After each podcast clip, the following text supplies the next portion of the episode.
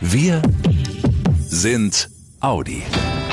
Der Mitarbeiter-Podcast mit Brigitte Teile und Axel Robert Müller. Hallo ihr Lieben. Willkommen zu einer neuen Podcast-Folge im Mai, in dem wir euch zeigen wollen, dass an dem Satz in jeder Krise steckt auch eine Chance wirklich was dran ist. Die Corona-Krise hat nämlich einige zu echten Erfindern und Problemlösern werden lassen.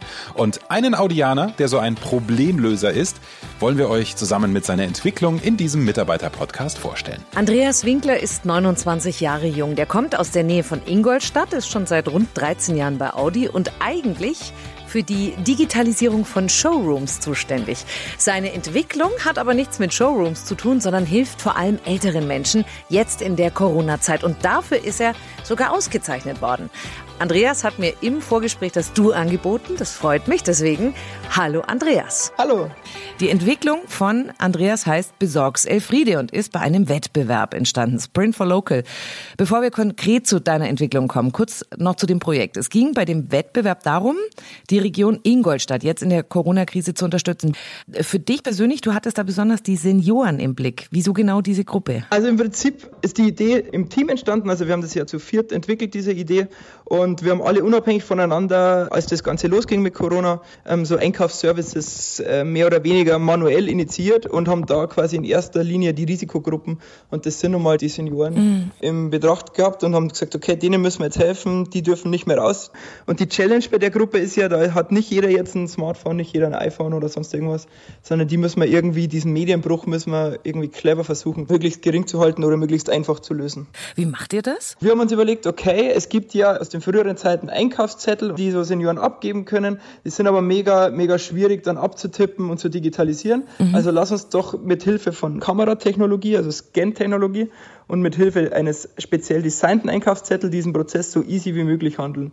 Und dann haben wir quasi viel, viel rumprobiert und versucht, okay, wie kann man den, den Senioren das zumuten, dass, sie, dass ihre Handschrift erkennbar ist und wie kann gleichzeitig das System den Zettel so einfach wie möglich analysieren und abscannen. Ich finde das wirklich beeindruckend, Andreas. In dem Moment, als jeder von uns vier Leuten jetzt im Team einen Einkaufsservice gegründet hat, haben wir alle eigentlich das gleiche Problem. Die Senioren melden sich bei uns und jemand fährt zum Einkaufen. Und das ist eigentlich total ineffektiv, weil irgendjemand, den du kennst oder der in deiner Gruppe ist, fährt sowieso innerhalb der nächsten ein, zwei Tage zum Einkaufen. Ja, klar. Sondern wenn derjenige jetzt in diesem Shop ist mhm. und kann dann in dem Moment auch den anderen Einkauf mitnehmen, dann ist es natürlich vom, vom Effizienzgrad her das wesentlich einfacher. Mhm. Führt aber auch dazu, dass du vielleicht nicht den ganzen Einkaufszettel abarbeiten kannst, weil zwei, drei Sachen vielleicht da nicht so erhalten sind. Und diese granulare Aufteilung eines ganzen Einkaufszettels kannst du nur erreichen, wenn du diesen analogen irgendwie digitalisierst und ähm, auslesen kannst. Wie kommt denn Besorgs Elfriede an? Wir mussten das ja alles jetzt in dieser absoluten Ausgangssperrezeit testen. Da war es dann so, dass die Senioren diesen Zettel ausgefüllt haben, entweder in eine Sammelbox geworfen haben oder an ihre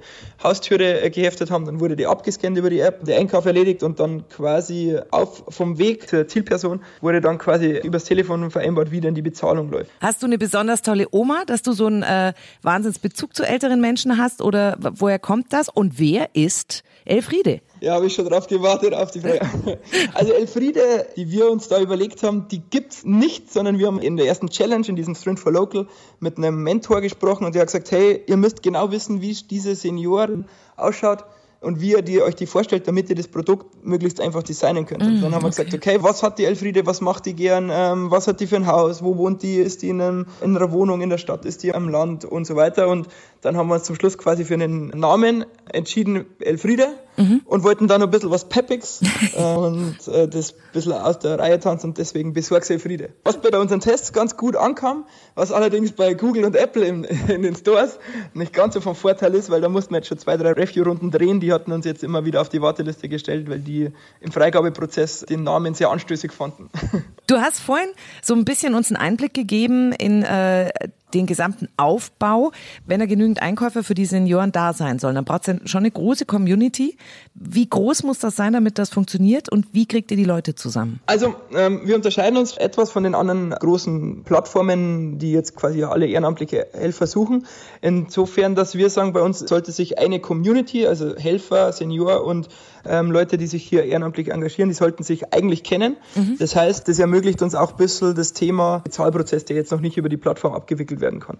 Und ich, wir sind der Meinung, in dem Moment, wo ältere Menschen oder auch Leute, die jetzt in Quarantäne sind, sich gegenseitig kennen, ist es einfacher, dass man die Einkäufe mit erledigt. Okay. Es ist halt die, die spannende Frage, wie fällt sich das dann auch nach Corona? Weil theoretisch kann man diesen Service, diese Dienste ja auch für nicht mobile Leute nutzen. Aber es stellt sich natürlich die Frage, wie kann man die Leute dann auch nach Corona noch motivieren, ehrenamtlich tätig zu sein? Und deswegen führen wir da schon Gespräche zu sagen, okay, wie kann man die Menschen, die jetzt Einkäufe erledigen, dann irgendwie bonifizieren. Super, ihr seid ja schon wieder einen Schritt weiter. Also wir haben, nachdem jetzt wir da gewonnen haben, damit haben wir jetzt echt nicht gerechnet, wir hätten jetzt quasi dadurch, dass wir jetzt auch eine beachtliche Summe an Preisgeld gewonnen haben, ähm, eine Strategie entworfen zu sagen, okay, lass uns in einer Marketingkampagne Ehrenamtliche gewinnen, die diese Communities aufbauen wollen. Dann lass uns mit denen einmal die Plattform durchgehen, einmal alle Funktionen erklären und dann lasst mal die Region da drauf los und das wird dann mal schauen, wie entwickelt sich das und wie wird es auch genutzt. Eine unfassbar tolle Idee, die ihr eben auch in dem Wettbewerb vorgelegt habt und dann, hast du gerade schon angesprochen, 20.000 Euro Preisgeld bekommen habt. Habe ich das gerade richtig verstanden, dass das wieder komplett in Besorgs Elfriede einläuft? Ja,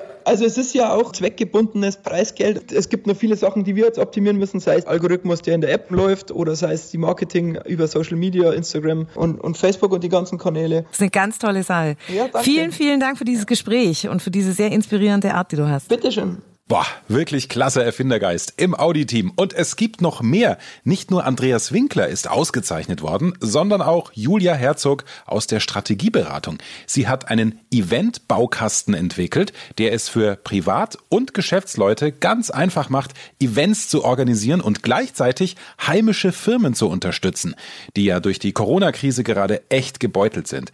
Die ganze Erfolgsgeschichte gibt's im Audi MyNet.